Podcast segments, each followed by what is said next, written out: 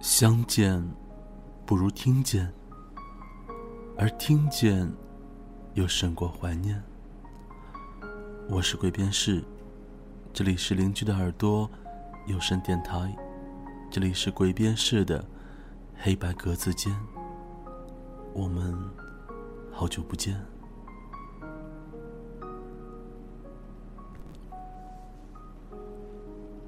一直听我节目的听众应该都知道，我第一次做有声电台是从一个叫做“邻居的耳朵”的网站开始的。这也就是为什么这么多年了，我始终还是把“邻居的耳朵”挂在节目的开头。在这个网站上认识了很多很有意思的电台主播，还有作者。那今天节目的主角之一，也就是这个故事的作者。就是一个我非常喜欢的作者李泽林。我一直都非常羡慕小林子，因为我觉得他是一个标准的人生的赢家，高富帅，很年轻的时候就可以出版属于自己的第一本小说，写了一手的好文章。最关键的是，他有一个非常漂亮、温柔、贤淑的女友。在这周，小林子给我发微信。邀请我帮他的新书宣传片配音的时候呢，我就决定这个星期要做一期他的节目，来作为祝贺他新书开卖的礼物。所以，我以前从来没有在节目里面做过广告，但是这一次我要把我非常珍贵的处女广告送给小林子，希望大家可以支持他即将出版的新书《像狗一样的奔跑》。我觉得这是一本听我节目的观众应该会非常喜欢的风格的书，所以希望大家可以在出版之后能够支持它。那今天的这一期节目呢，就是这本小说的同名故事，像狗一样奔跑。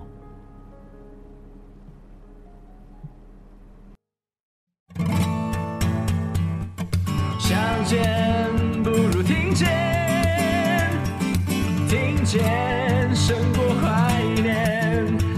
这里是邻居的耳朵有声电台，这里是鬼辨识的黑白格子间，我们有好久不见。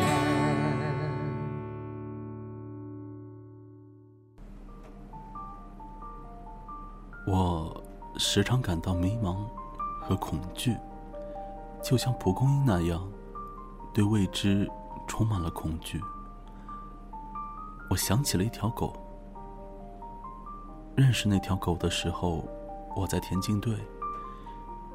上海冬天的早晨，我冷得全身发抖，还没开始训练，就抖出了一身汗。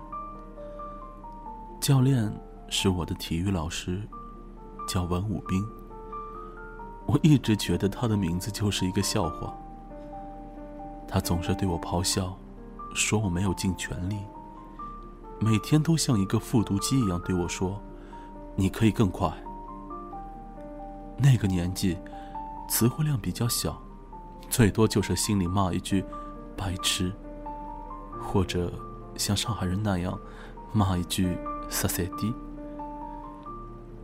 文武兵身边总是喜欢带着一条狗，据说。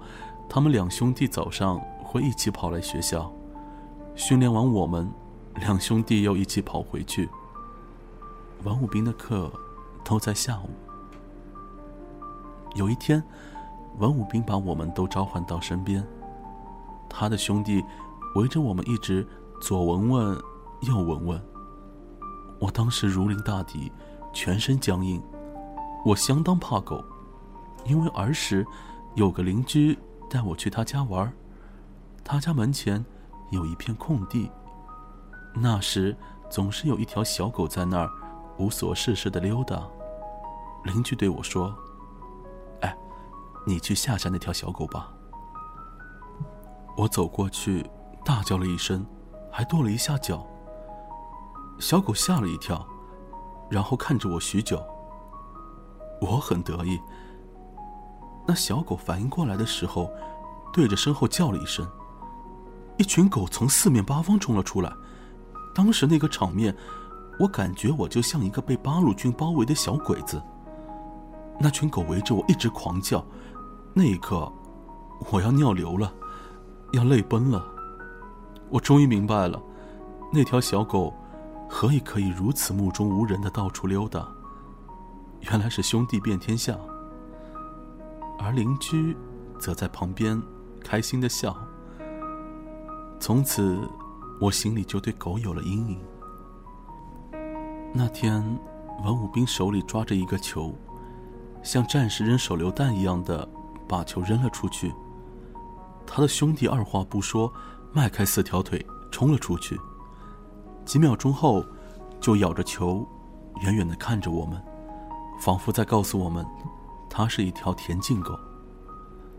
文武兵说：“我要你们像他一样奔跑，什么都别想，只想着那个球，而终点线就是你们的球，死死盯着他。”然后迈开步子往死里跑。一说完，我后面的孩子突然“噗”的一声趴倒在地，像狗一样四肢着地，兴奋的爬行了两步。我心想，估计这孩子没救了。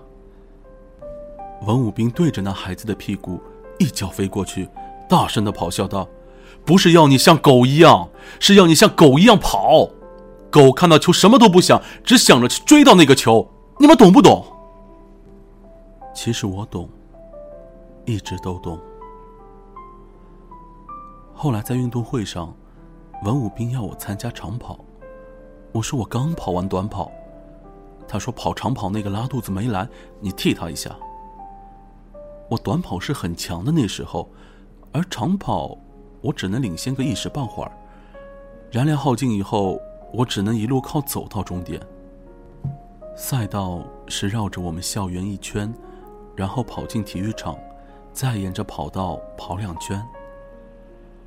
比赛开始以后，我慢慢悠悠的跑在校道上，寒风吹得我懒得加速，而且我知道我的体力相当差，心里感觉没什么好跑的，不掉队就好了。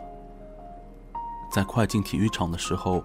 我休息了一下，后面的人从我身边慢慢超过去，而领先的人已经消失在我视野里了。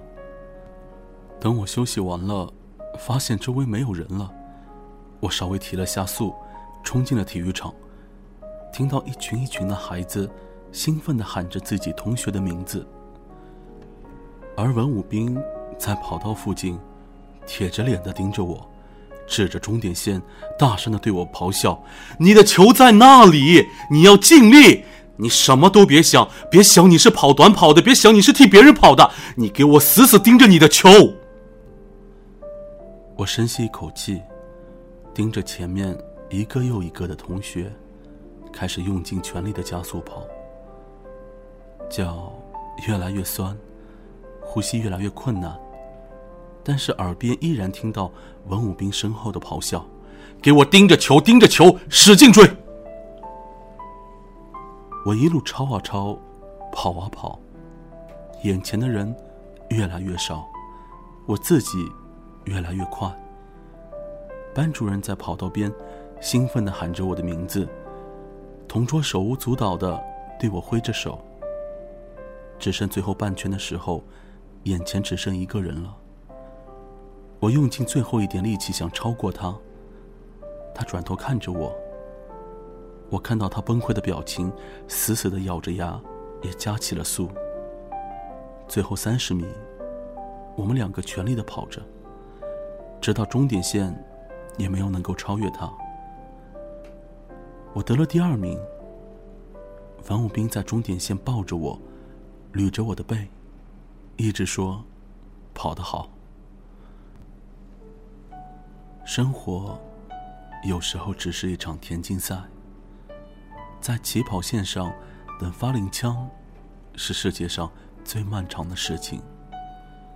万物都在焦躁的运动，唯有起跑线上的人一动不动，心里充满了紧张和焦虑。只是枪响那一刻，突然世界就寂静了，万物都在静止，耳边只有风声。而领先者，总是那些能像狗一样奔跑的人。那时没有烦恼，没有忧愁，能像狗一样奔跑，轻盈、快乐、专注。很多年后，感觉自己越来越重，岁月的重量压了上来，迈不开步子，对未知充满了恐惧，对前方感到迷茫。离开上海那年，最后一次体育课。我告诉文武兵，下个学期我不参加田径队了，因为我要走了。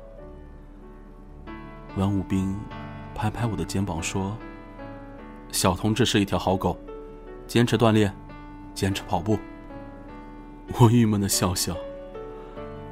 我一直把那张长跑亚军的奖状细心保存，放在爸妈的保险柜里。我时常回忆起。那是心无旁骛，只是盯着我的球，像狗一样奔跑的感觉。小林子写的故事到这里就结束了。我忽然又回想起早上帮他配宣传片的台词，他是这么写的：如果时间会轮回，如果生命的每个节点。都还存在于另外一个时空。你的十岁、十五岁、二十岁，人在另外一个世界舞动着。你是否会渴望他们过得比你更精彩？你是否会盼望他们不再重复你的那些遗憾？我们从来没有答案。每个人本该有属于自己的成长方式和看待这个世界的角度，不必在乎有没有人看着你奔跑，也无需飞起来给他们看。按你喜欢的方式，用你力所能及的速度，为自己奔跑，像狗一样，又何妨？这期节目属于白色单间，我们下次再见。there were chains, so I loved you like a slave. Show me the place where you want your slave to go. Show me the place I've forgotten.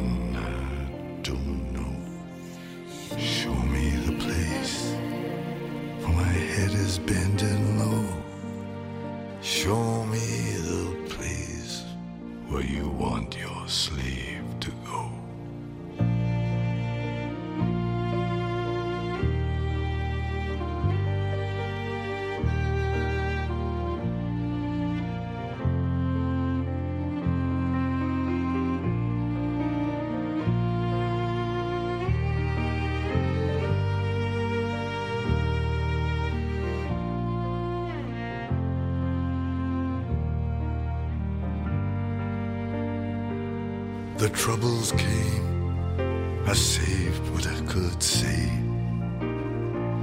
A thread of light, a particle away. But there were chains, so I hastened to behave. There were chains, so I loved you like a slave.